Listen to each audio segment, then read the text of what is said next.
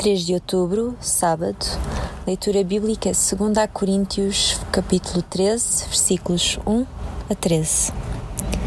Termino, irmãos, com um pedido. Sejam alegres, procurem alcançar a maturidade completa e animem-se uns aos outros. Vivam unidos e em boa harmonia, e o Deus de amor e da paz estará convosco.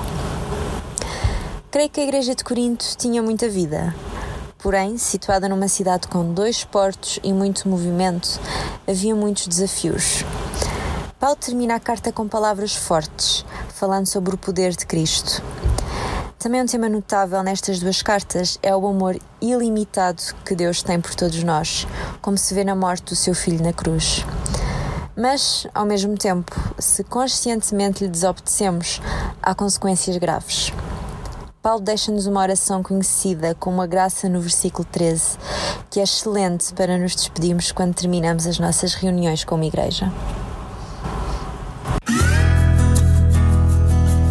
O profissional Pão do Céu é apresentado pela União Bíblica de Portugal.